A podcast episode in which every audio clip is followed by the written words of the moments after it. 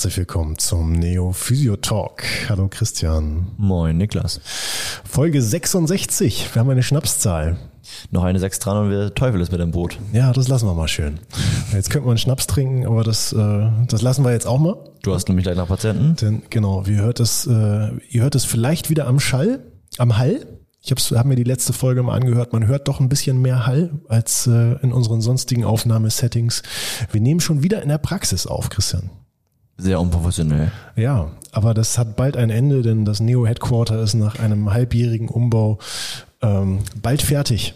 Wurde auch extra nur für Neo gemacht, dieser Umbau. Natürlich. Also Natürlich. ja, für andere Sachen ist dann da nicht mehr Platz. Nee, das geht nicht. Stehen dann 20, 30 Mitarbeiter in ihren Boxen und arbeiten jeden Tag. Genau, an den, an den ganzen Contenten, die wir nicht veröffentlichen. So sieht's nämlich aus. Verwerfen wir immer wieder kurz vorm Publishen. Ja, Christian, wir haben noch ein Fallbeispiel aufzulösen vom letzten Mal. Wir haben noch ein Fallbeispiel. Ähm, war ja ein Patient von mir, Ja. äh, außer äh, späteren, längeren Vergangenheit, wie auch immer.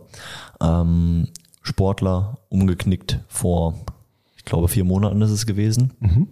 Und der dann ähm, die Vorbereitungen bei seinem Verein dann ähm, nicht vollständig mitmachen wollte und dann erstmal so wieder einsteigen wollte, in der Winterpause wieder eingestiegen ist und dann über einen Knieschmerz äh, geklagt hat. Genau, ein lateraler Genau, Knieschmerz. genau den, er ne? nicht, äh, den er nicht genau differenzieren konnte oder genau spezifizieren konnte irgendwie. Und äh, der ihn dann so ein bisschen ausgebremst hat, ähm, wieder richtig einzusteigen. Also ist er beim Joggen dann aufgetreten, ähm, schon bereit, bevor er quasi auf dem, auf den Platz überhaupt gekommen ist. Und er war dann relativ frustriert auch. Ja. Genau, das waren, glaube ich, so alle Informationen, die wir da erstmal gegeben hatten. Ne? Man könnte jetzt vielleicht noch davon sprechen, dass in einer, in einer Basisfunktionsuntersuchung ähm, passiv endgradige Flexion ein bisschen unangenehm war und die isometrische äh, Flexion auch. Ähm, isometrische Außenrotation des Knies hätte vielleicht auch leicht unangenehm sein können. Ähm, genau, wollen wir es auflösen? Ja.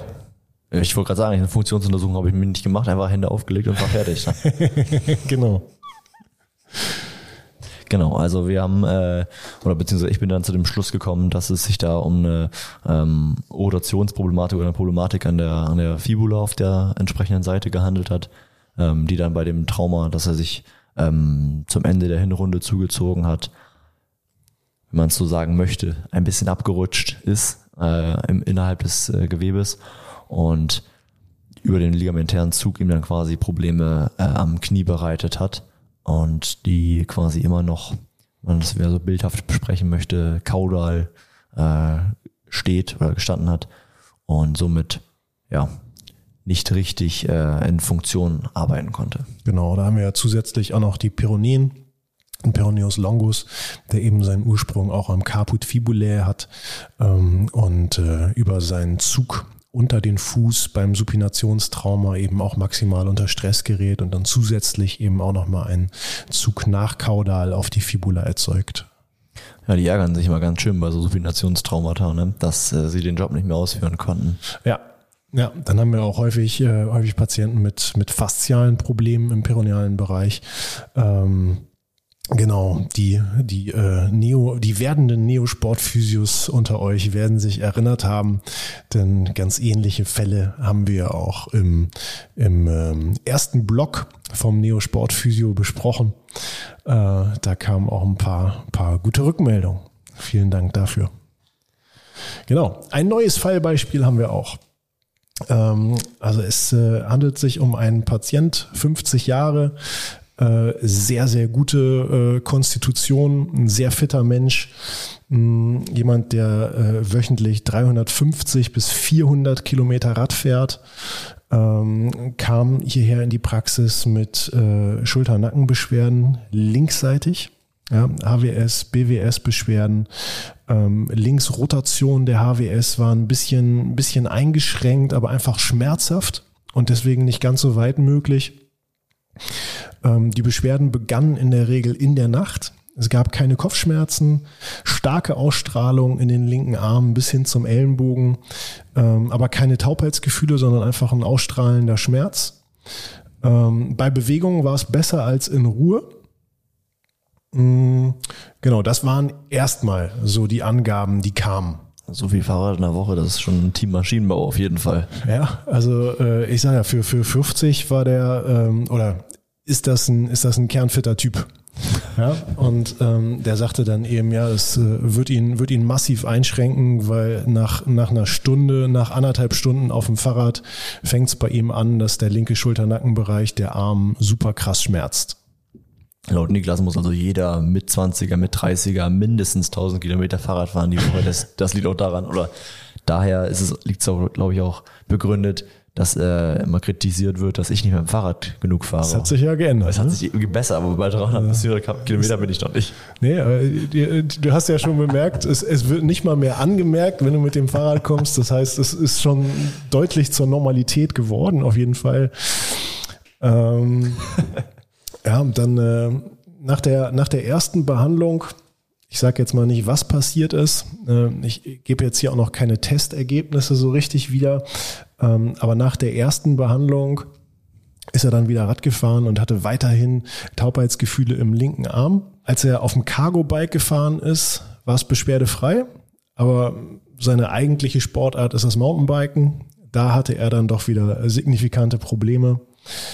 Ähm, die sind auch hauptsächlich beim Radfahren aufgef aufgetreten. Erschütterungen waren gar keine Probleme, aber eben diese vorgeneigte äh, Position verursachte dann doch immer wieder Probleme.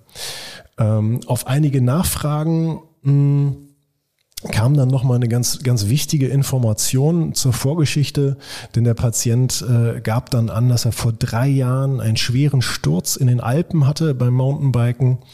Und bei diesem schweren Sturz in den Alpen hat er sich eine Trümmerfraktur von Schien- und Wadenbein zugezogen. Sehr schön. Ja, klingt gut. So, das ist jetzt erstmal alles an Informationen, was wir den Menschen mit auf den Weg geben wollen. Ähm, und jetzt äh, ist es wieder an unseren Hörern zu rätseln und uns die Ergebnisse, die Puzzlestücke im Kopf rüberzuschicken. Und das Ganze wird dann in Folge 67 aufgelöst. So sieht's aus. Und ähm, ich würde sagen, aufgrund der äh, Tatsache, dass wir beide in dieser Woche noch auf Fortbildung fahren, Ja. einmal als Teilnehmer und einmal als Dozent, nicht zur gleichen, aber der da erzählt hat, höre ich mir nicht an natürlich, ähm, soll es heute so ein bisschen äh, um die Thematik gehen, mh, die du vielleicht behandelst, Ja. zu teilen. Ja, und ähm, wir haben im Vorfeld so ein bisschen drüber gesprochen, dass wir das eigentlich auch nochmal gut aufnehmen können, um es mit einer unserer, unserer begonnenen äh, und äh, zukünftig fortsetzenden Serien zu verbinden. Denn ähm, ab dem nächsten Samstag, also ab dem Tag der Veröffentlichung dieser Folge, ähm, unterrichte ich einen äh, viszerale Osteopathiekurs in Bamberg. Das ist kein Aprilscherz. Nein, das ist kein Aprilscherz. Vielleicht baue ich da noch ein paar Aprilscherze ein am ersten Tag. Ja, Und dann am nächsten Doch, Tag die Folie nochmal reinbringen. ja dann äh, nehme ich, nehm ich auch so ein paar Buttons hier mit, sowas irgendwie. Ja, wer weiß. Vielleicht nehme ich so ein Buzzerboard mit. Ähm, ja, aber die viszerale Therapie lässt sich eigentlich ganz hervorragend nochmal in unsere Atemreihe integrieren. Insofern machen wir heute Atmung Teil 5. Das ist das Geile an den Serien. Die haben einfach kein Ende. Nee, Ist nicht wie eine, wie eine Netflix-Episode. Gar kein Stopp. Immer weiter. so wie Fast and Furious. Hat auch kein Ende. Alarm für Cobra 11. Zumindest glaube ich, dass es auch immer weitergeht. Ich weiß es nicht. Ja, Christian, wo sehen wir, wo sehen wir die Parallele zwischen der viszeralen Osteopathie und unserer Atemreihe? Warum müssen wir das nochmal miteinander verknüpfen? Also wie auch schon in Folge 64, glaube ich, äh, angeklungen ist, haben wir ja so ein bisschen äh, schon gesprochen und auch äh, in der Folge mit Andy über äh, den Einfluss vom Zwerchfell und die Atmung auf unsere äh, Organthematik oder auf unsere Organlagebeziehung äh, zueinander. Ähm, womit ich einsteigen würde, ist so ein bisschen das Thema äh, vielleicht nochmal wie Haltung ähm, auf unsere Organe wirken kann, die ja durch Atmung angeregt Ja. wird. Oder möchtest du woanders mit starten? Nee, finde ich gut. Ich würde dem nur einmal kurz was vorwegschieben wollen. Machen wir so. Vielleicht so einen kleinen Disclaimer. Denn die Leute, äh, dir ist es jetzt, dir ist es jetzt schon vertraut, ähm, weil es äh, ja vielleicht aufgrund äh, meiner Affinität zur Viszeralen hier in der Praxis äh, allgemein bekannt ist, äh, womit man sich beschäftigt. Wenn man sich mit viszeraler Osteopathie beschäftigt, möchte ich das jetzt für unsere Hörer vielleicht nochmal so ein bisschen umreißen, sag ich mal. Denn ähm, letztlich geht es äh, bei der, bei der viszeralen Osteopathie geht es nicht um die Behandlung ähm, von äh, strukturellen Problemen eines Organs, sondern es geht um die Problematik äh, in der, in der funktionellen Beweglichkeit im weitesten Sinne. Ja, also wir beschäftigen uns da mit Organe, Strukturen und die Strukturen, die die Organe eben bewegen, wieder in ihre Bewegung zu bringen, damit eine Lageanpassung überhaupt stattfinden kann. Also wenn ich jetzt einen Tumor an einem meiner Organe habe, kannst du den osteopathisch nicht äh, entfernen. Korrekt. Das äh, mag jetzt vielleicht ähm, mag jetzt vielleicht dumm klingen, aber ich finde es ganz wichtig, das auch nochmal so, äh, so klarzustellen, äh, dass es nicht darum geht, äh, eine, eine Leberzirrhose wegzubehandeln. Es geht nicht darum, einen Diabetes mellitus wegzubehandeln, sondern es geht darum, die Beweglichkeit zwischen Organen wiederherzustellen. Aber die liegen doch nur so im Bauch darum, das ist doch alles einheitsbrei, da kann man sich doch bewegen, wie man will und dann rutschen die, rutschen die wieder an Ort und Stelle, oder nicht? Ja, also ähm, dass unser menschlicher Körper so funktioniert, wie er funktioniert, ist ja im Grunde genommen sowieso ein technisches Meisterwerk. Ähm, aber wenn wir uns vorstellen, dass wir uns sehr weit verwringen können, wir können uns sehr weit aufrollen, wir können uns sehr weit durchdehnen äh, und wir können eben auch ganz tief ein- und ausatmen und dafür ist es eben auch ganz wichtig, dann muss sich unsere Organwelt diesen Gegebenheiten eben auch anpassen können. Und um sich diesen Gegebenheiten anpassen zu können, muss eben auch ähm, eine, eine Lageveränderung stattfinden können. Können sich denn alle Organe verschieben oder ist das quasi nur auf bestimmte Organe bezogen? Die einen mehr als die anderen. Also ähm, Organe sind natürlich unterschiedlich stark fixiert. Dafür gibt's äh, wichtige haltgebende, äh, haltgebende Faktoren da kann man ganz allgemein sprechen von allgemeinen äh, haltgebenden Faktoren und einige haltgebende Faktoren variieren dann eben nochmal von Organ zu Organ. Ähm, was aber ganz wichtig ist, ist, dass diese Bewegung eben ähm, funktionieren muss, damit auch Bewegung im Allgemeinen gelingt. Also die Verschieblichkeit der Organe muss gelingen, damit auch die Verschieblichkeit und Beweglichkeit unseres parietalen Systems irgendwie funktionieren kann. Also man kann im Grunde genommen von viszeralen Gelenken sprechen. Das heißt Organe mit struktureller Beziehung zueinander, aber auch Organe mit struktureller Beziehung zu anderen Strukturen. Ja, wie beispielsweise dem, dem Zwerchfell. Dabei geht es um so ein Gleiten zueinander. Heißt das das mit dem Rollgleiten, also das Kugelgelenk und so und Drehscharniergelenk und sowas? Ja, da sind wir bei der Inomt ja nicht so Fan von. Ah, okay, ne? Mist, ja, shit. Ja, ähm, aber wenn wir jetzt äh, auf die, äh, die, die Inomtler unter euch äh, werden vielleicht wissen, worauf das hier hinauslaufen soll. Ja, ähm, aber wenn wir jetzt über das viszerale System sprechen, dann meinen wir also, äh, dass die Organe aneinander gleiten können. Das heißt, es gibt eine Gleitfläche zwischen diesen Organen ähm, und das wird eben häufig über so einen, äh, über so einen kapillaren äh, Spalt dargestellt, durch peritoneale Duplikaturen häufig. Ja, beispielsweise bei der Lunge, wo wir eben die, die Pleura parietalis haben, die mit der Pleura visceralis artikuliert. Dazwischen haben wir einen ganz dünnen kapillaren Spalt, der eben serös gefüllt ist und dementsprechend gut kann das Ganze aufeinander rumgleiten im weitesten Sinne. Und wie ist das mit äh, den einzelnen Organen an sich? Also ich habe jetzt ja schon gefragt, wie es ähm, die Mobilität ist. Ähm, wenn die Konsistenz des Organs unterschiedlich ist, hat das auch einen Einfluss auf die Mobilität? Also zum Beispiel der Darm gleitet so gut wie die Niere oder sowas? Ja, sicherlich hat das auch einen Einfluss. Ähm, es wäre ja aber ein Problem, äh, wenn, wenn Hohlorgane bei einem weniger vollen Füllzustand ein anderes Gleitverhalten hätten, als wenn sie vollständig gefüllt werden. Mhm. Ja, ähm, deswegen wird das Ganze, wird das Ganze über Gase so ein bisschen ausgeglichen. damit das Organ immer ungefähr gleich viel Raum einnimmt. Ja, natürlich nimmt ein gefüllter Magen etwas mehr Platz ein als ein, als ein nicht gefüllter Magen, aber einen gewissen, ähm, gewissen Druck im Bauchraum, den brauchen wir. Ich würde sagen, das ist ein schönes Stichwort, um rüberzugehen, oder bist du noch nicht zufrieden? Nö, das können wir gerne, das wollte ich einmal so vorwegschalten. Ja, perfekt. Also alle, die sich jetzt zurückgelehnt haben, jetzt wieder aufrichten. Weil ähm, das Thema, was du mit Druck angesprochen hast, haben wir schon mal in der Neutralitätsfolge so ein bisschen mhm. ähm, ja. thematisiert, dass wir einmal ein Überdrucksystem und einmal ein Unterdrucksystem haben, das halt durchs Zwerchfell ja voneinander getrennt ist. Und dass in dem Moment, wo wir ja, oder wo wir diese Neutralität des Beckens oder der sieben Diaphragmen übereinander äh, nicht mehr gewährleisten, dass es dann auch zu Druckveränderungen in den Systemen kommt, die dann eben auch eine, einen Einfluss haben auf ja, Organmobilität zum mhm. Beispiel, ja. ähm, wie die Niere als Beispiel. Ja, Niere ist da eigentlich sogar ein sehr gutes Beispiel. Denn so eine Niere legt bis zu 800 Metern pro Tag zurück, wenn wir relativ aktiv sind.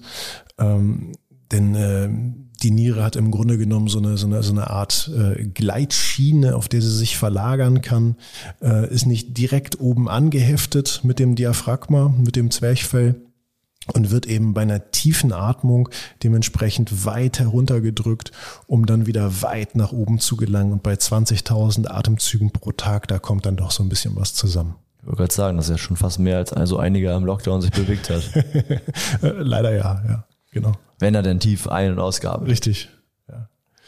Ja, dementsprechend äh, korreliert das Ganze schon ziemlich, ziemlich deutlich. Ne? Denn eine tiefe Atmung, ähm, wenn wir uns vorstellen, was da in diesem, in diesem unteren Zylinder passieren muss, da muss doch relativ viel Bewegungsanpassung stattfinden. Und wenn diese Bewegungsanpassung eben nicht stattfindet, dann äh, haben wir durchaus auch Schmerzmeldungen, die dann eben häufig wiederum anders projiziert werden. Mhm. Was sind denn so ähm, ich sag mal, Patienten, wenn man die in, in Schubladen stecken kann, ähm, wo du aufgrund der Haltung äh, an ein viszerales Problem denkst, allgemein gesprochen, ähm, weil wenn man jetzt sagt, ja, was ist jetzt erste Kontakt mit viszeraler Osteopathie, ähm, das ersetzt natürlich keinen Kurs, äh, was wir jetzt hier besprechen, aber dass man einfach mal so einen Eindruck hat, ähm, bei was für Patienten ähm, man da vielleicht mal dran denken mhm. kann oder äh, drüber nachdenken kann, dass es vielleicht nicht nur ein parietales Problem ist, ja. äh, weil große Anführungszeichen äh, wieder mal die Wirbel rausgesprungen sind. ja, ja, einen Kurs ersetzen kann es auf jeden Fall nicht, denn ich meine, der Kurs geht 20 Tage, jeweils 10 Unterrichtseinheiten, also da bleibt, glaube ich, schon ein bisschen mehr hängen. Ähm, also ne, so die ersten, ähm, ersten Verdachtsglocken könnten schon mal läuten, äh, wenn es sich um eine Problematik handelt, die so äh, sehr diffus beschrieben wird, die nicht so ganz klar reproduzierbar wird. Ähm, das ist aber auch nur ein Beispiel. Ja? Äh, wenn wir in der Basisfunktionsuntersuchung keine, keine keine Testergebnisse finden, die sich klar einer Struktur zuordnen lässt. Eine sehr diffuse, äh, diffuse Darstellung des Befundes. Wenn wir äh, in der, wenn wir vielleicht auch leichte vegetative Zeichen äh, in der Anamnese haben, uns dann dafür entscheiden, eine vegetative Untersuchung durchzuführen und in der vegetativen Untersuchung dann deutliche Auffälligkeiten finden, dann wären das natürlich weitere Hinweiszeichen.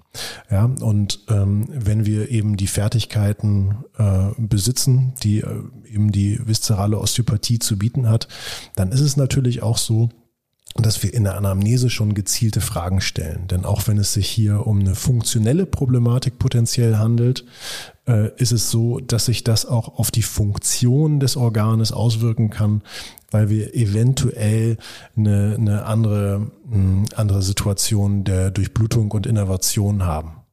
Mhm.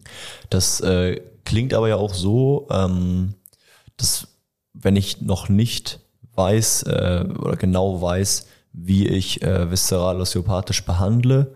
Ähm, wenn wir jetzt nur beim Thema äh, Haltung also, oder fun funktionelle Körperpositionen sind, auch viel äh, von solchen ähm, viszeralen Problematiken, die sich dann vielleicht der, beim Patienten ähm, ja in Form von Problem X äh, herauskristallisieren, auch über äh, eine Gesamt oder eine Verbesserung der Gesamtmobilität des Körpers, äh, Gesamtkräftigung, ähm, ja, einfach durch Training äh, verbessern können.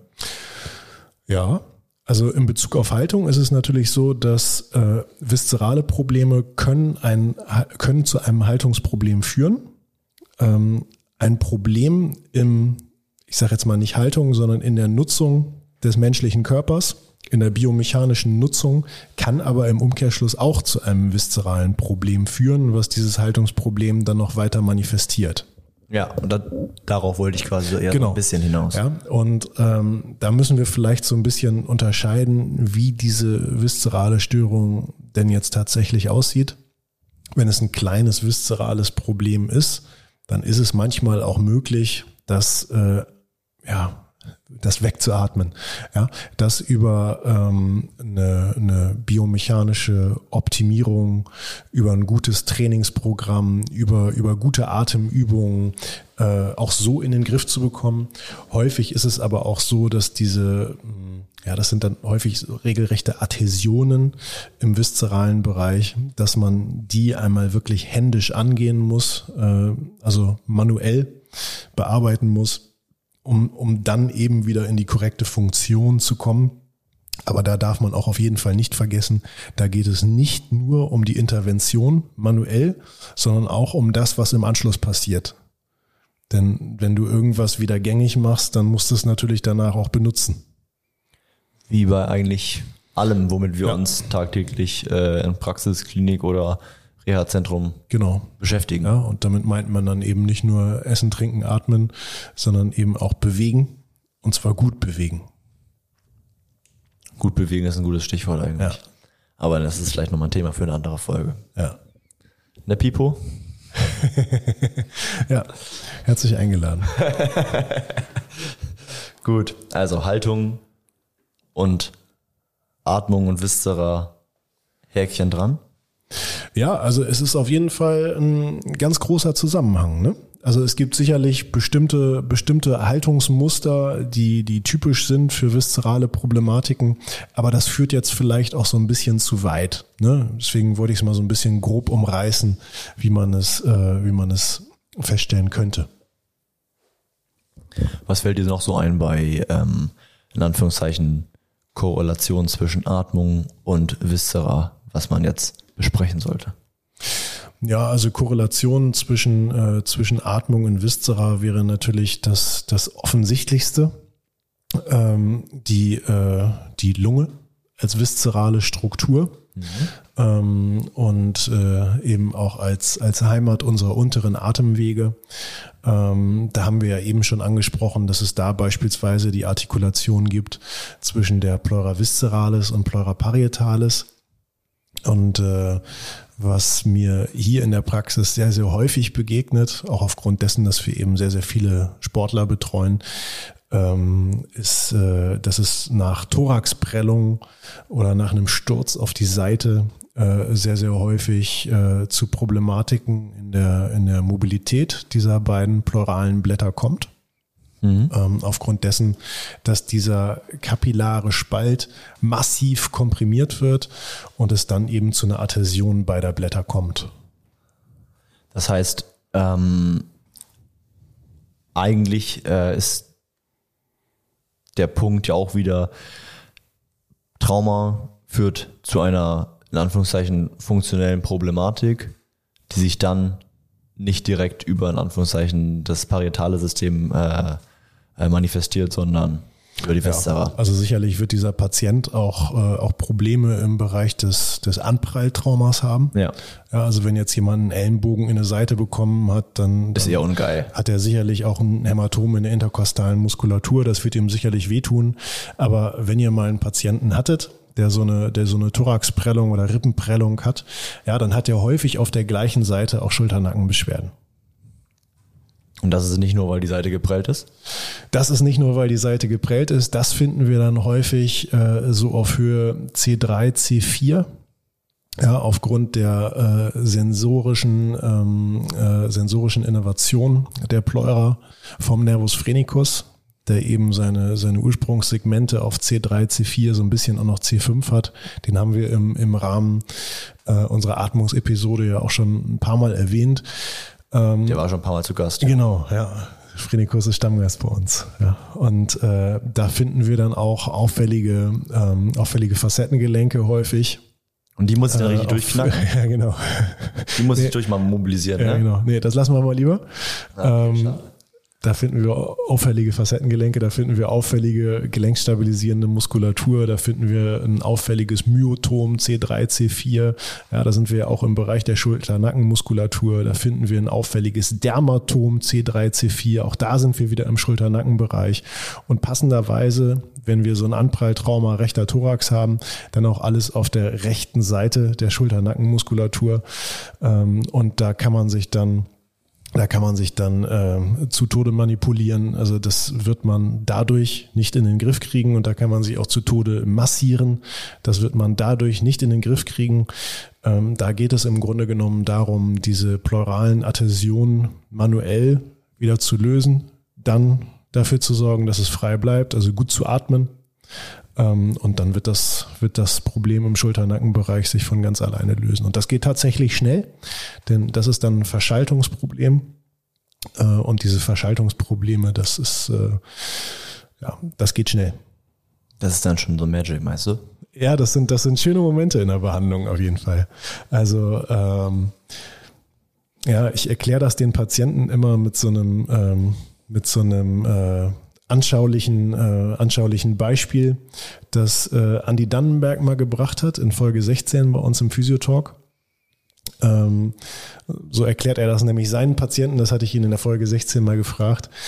Äh, wenn, wenn du, äh, wenn du jetzt mal der Patient bist ähm, und ich möchte dir das erklären, dann sage ich dir, du, wenn du morgens in, den, äh, in die Küche gehst und deinen Kühlschrank aufmachst und feststellst, ach Mist, der Kühlschrank äh, geht nicht. Das Licht ist aus, der Kühlschrank ist warm. Dann muss nicht unbedingt der Kühlschrank daran schuld sein. Es kann sein, dass in der Nacht dein Toaster einen Kurzschluss hatte und dir den FI-Schalter rausgehauen hat. Und ähnlich ist es eben auch beim menschlichen Körper. Und komischerweise, das versteht jeder, dass es im menschlichen Körper solche Zusammenhänge gibt. Das ist den meisten Leuten irgendwie fremd. Es ist ja ähnlich wie Pflege des Autos. Beim kleinen Kratzer wird, weggerannt, wird zum Mechaniker gerannt. Und ja, aber die Mechaniker sind eben auch nicht mehr nur Mechaniker, sondern Mechatroniker. Und äh, so sollten wir Therapeuten vielleicht auch nicht nur Mechaniker, sondern eben auch Mechatroniker sein. Wo wir bei dem Thema sind. Das heißt aber nicht, dass Menschen dann zu einem Automechaniker rennen sollten und sich von dem behandeln lassen sollten. Nee. Der Verweis war jetzt, der war da. Ja. Ähm, auch, auch nicht, wenn sie eine weiße Hose anziehen. auch ein weißes Poloshirt regelt das nicht.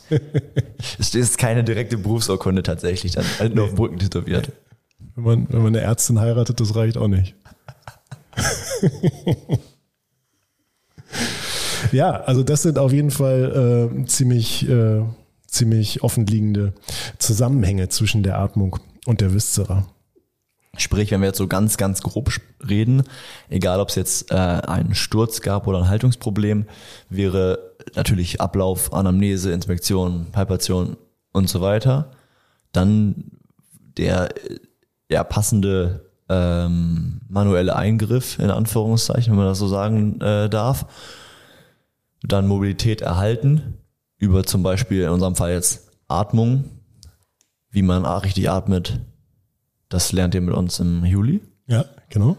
Und dann stabilisieren ähm, das, was wir quasi an Mobilität gewonnen haben, ähm, um nicht ja, wieder große Anführungszeichen in das alte Muster zu fallen. Genau, denn letztlich dieser, dieser Punkt der Neutralität, den wir schon mal eben beschrieben haben in einer unserer Folgen, ist auch ganz, ganz wichtig äh, für, eine, für eine viszerale Mobilität. Denn nur in der richtigen Position von Zwerchfell und Beckenboden zueinander, können letztlich diese viszeralen Gelenke auch wirklich optimal miteinander artikulieren. Nur da kann wirklich ein, optimaler Druck hergestellt werden. Das heißt natürlich wieder nicht, dass wir diese Neutralität nie verlassen dürfen. Aber diese Neutralität ist im Grunde genommen der Ausgangspunkt für gute Bewegung. Das klingt wunderschön. Eigentlich müsste man davon ja, so einen kleinen, ja, das ist, war wirklich sehr schön. Ja, ähm, ja, was wir noch häufig nach, ähm, nach Beschleunigungstraumata haben, vielleicht auch nach einem Sturz. Es muss ja nicht äh, direkt ein stumpfes Trauma auf eine bestimmte Struktur sein. Äh, was wir nicht vergessen dürfen, ist eins der, der Newtonschen Gesetze, auch wenn wir gesagt haben, wir wollen jetzt nicht ganz so mechanisch denken. Äh, das ist das äh, Gesetz der Trägheit der Masse. Habe ich auch oft Trägheit. ja, wenn wir jetzt ein, äh, ein Paket auf unser Autodach stellen, weil wir das mit nach Hause nehmen wollen, dann vergessen wir aber, dass es auf dem Autodach steht und wir fahren ganz schnell los. Dann äh, wird das Paket an Ort und Stelle stehen bleiben, weil es rutscht vom Auto runter und das Auto fährt nach Hause. Das ist das Gesetz Trägheit der Masse. Und dementsprechend, äh, wenn der gesamte Körper beschleunigt und dann abrupt stoppt, dann kann es auch zu einem Mobilitätsproblem in der Viszera kommen. Ja, und das ist, äh, das ist dann eben, ähm, um die, um die Eingangsfrage vielleicht auch aufzugreifen, das ist dann auch so ein, so ein, so ein Faktor, der einen so ein bisschen ähm, sensibilisieren könnte dafür, dass da eventuell auch eine viszerale Komponente beteiligt sein könnte. Mhm. Gerade wenn es so ein Problem ist, was sich ganz, ganz lange schon gar nicht mehr verändert hat. Und da würde ich nochmal eine Frage vom Anfang so ein bisschen nachschieben. Das ist dann aber, bezieht sich dann schon auf äh, spezielle Organe, richtig? Weil da ist dann ja schon, also wenn ich jetzt ein Paket aufs Dach stelle, was 10 Kilo wiegt oder ein Paket, ja. was 500 Gramm wiegt, ja. äh, das ist dann ja schon unterschiedlich, wie quasi, ja, wie stark äh, die Kräfte sind, die dann wirken. Ja, also wenn es um die Trägheit der Masse geht, dann äh, ist natürlich Masse klasse. Ne? Also äh, dann ist natürlich ein Vollorgan da prädestinierter, eine Lageveränderung vorzunehmen als ein, als ein unbefülltes Hohlorgan. Ja, das wollte ich eigentlich nochmal. Ja, also da ist die Leber natürlich schwerer als der Magen. Ähm, und äh, kommt auf an, in welchem Zustand. ja, okay, okay. Ja. Aber äh, na, da sind natürlich Vollorgane prädestiniert. Ja. Das klingt doch äh, so, als ob wir es passend geschafft haben, deinen nächsten Patienten pünktlich oh ja. eintreten zu Stimmt. lassen. Ich also, äh, starte jetzt in die nächste Anamnese. Wenn ihr wissen wollt, wie, hört Folge 64, 65. Not too bad. Und ich werde mich jetzt auf den Weg machen. Es gibt noch ein paar Karten zu klicken heute. Sehr schön. Wunderschön. Wundervoll. Es ist genial. Ich freue mich jeden Tag drüber. Und äh, worüber wir uns auch freuen, sind Bewertungen bei Spotify, Apple Podcasts und so weiter. Yes. Und äh, wenn ihr auf unserer Website vorbeischaut, denn wir haben Kurse für dieses Jahr mit Restplätzen. Ja. Und wenn ihr aus Süddeutschland kommt, besucht uns gerne im Foko Bamberg. Auch da auf der Website zu finden. Richtig. Der Niklas strahlt da in die Kamera. Ja. Alrighty. Dann würde ich sagen, ich nehme meinen Laken und bin raus. Bleibt uns gewogen.